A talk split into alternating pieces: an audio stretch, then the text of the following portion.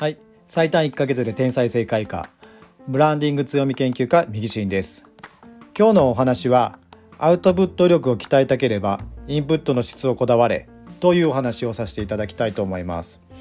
えー、アウトプット量アウトプットが課題だという方が結構いらっしゃると思います、えー、自分自身もですねアウトプットが、えー、苦手で、えあまりやってこなかったというか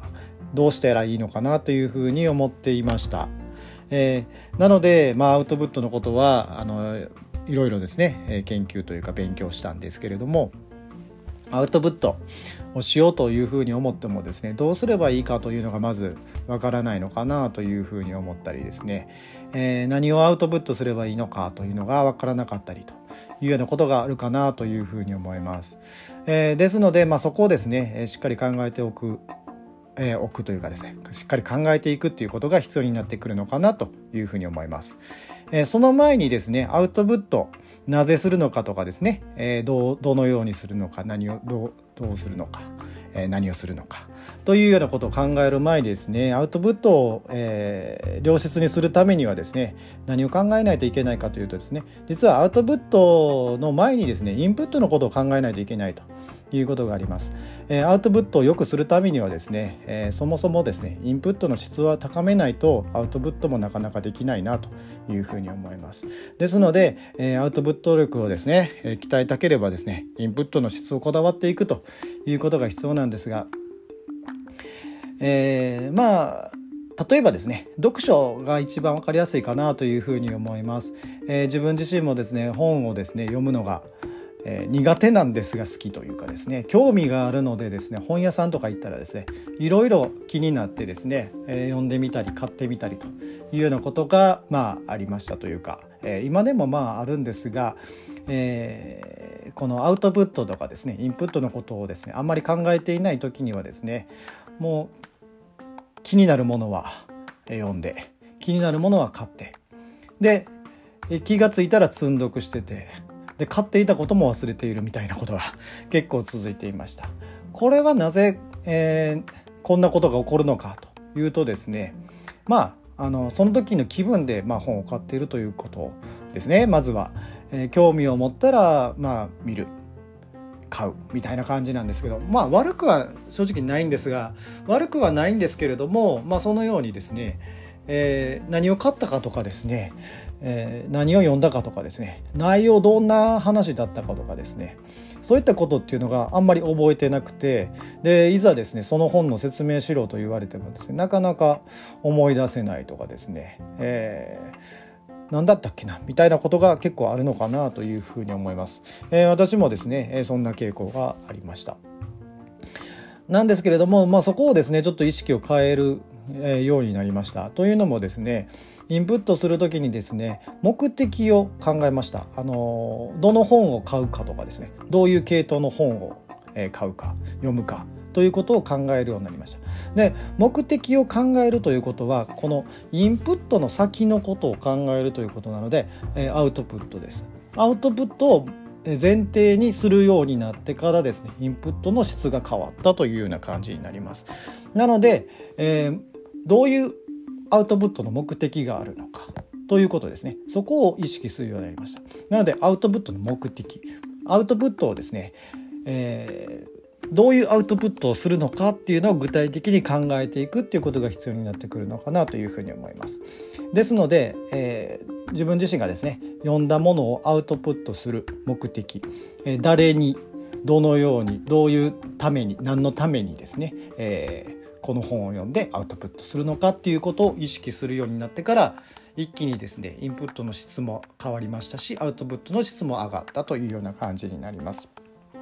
なので前提条件が変えてるんですね。インプットをただのインプット、まあ興味があって読む、知識を蓄えるというところから誰かに伝えるとかですね何かこうするためにあ、えー、本を買う読むというようなことに変えていった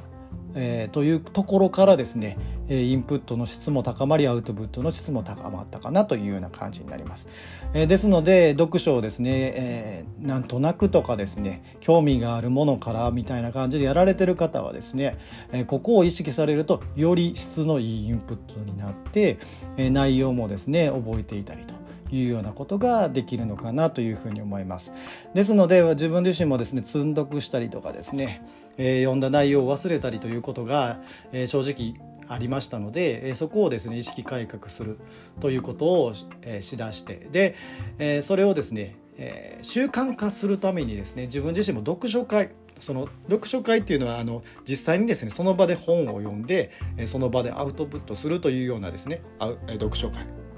に参加するようになってからですね、えそのインプットの質が高まったなというふうになってます。読書会というところに参加すればですねそこでもう読んだ本をアウトプットするというもう行為がありますんでその目的のためにインプットしますから、えー、今までと違ってですね、えー、本をその読む内容に意識フォーカスするというところのが一気に変わったなという経験をしました。そこからですね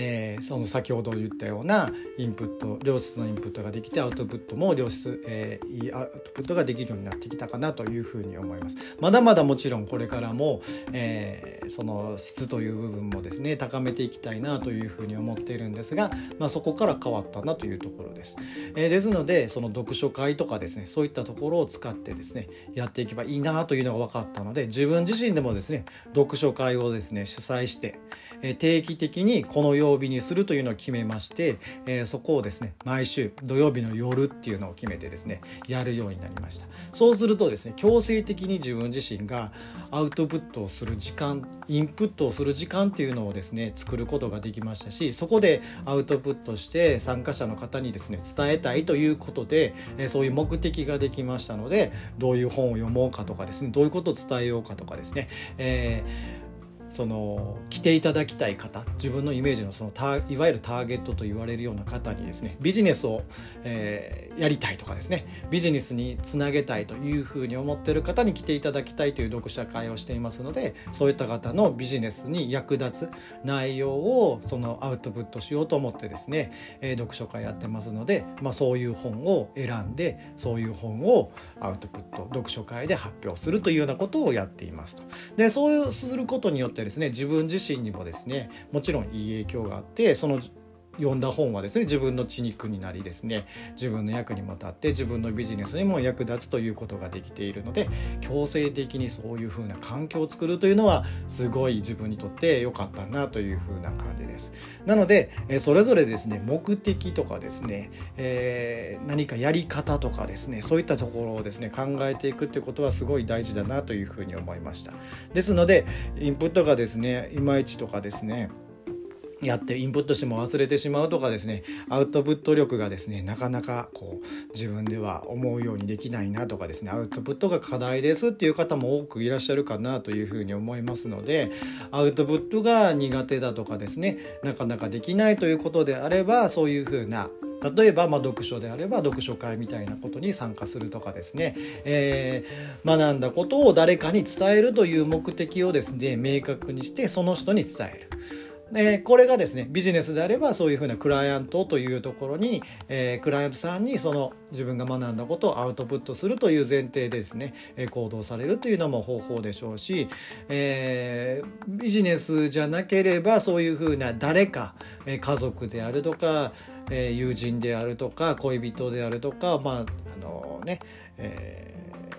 配偶者の方であるとかそういった方にですねこんなことをやってきたんだよとかこんなこと学んできたんだよとかですね、えー、何かした経験とかですねそういったことを話をするということも、えー、そのアウトプット力を鍛えることができるかなというふうに思いますんで誰かに伝えるんだっていう目的をですね明確にして、えー、何か行動されたりとかですね、え学ばれたり、えすればいいのかなというふうに思います。ということで、え目的ですね。えそこを明確にして、えやっていくことによってアウトプット力を鍛えていくことができるのかなというふうに思いますので是非ですね何かご自身でそのアウトプットの課題が、え、あればですねそういったことをやっていただいたらいいのかなというふうに思います。ということで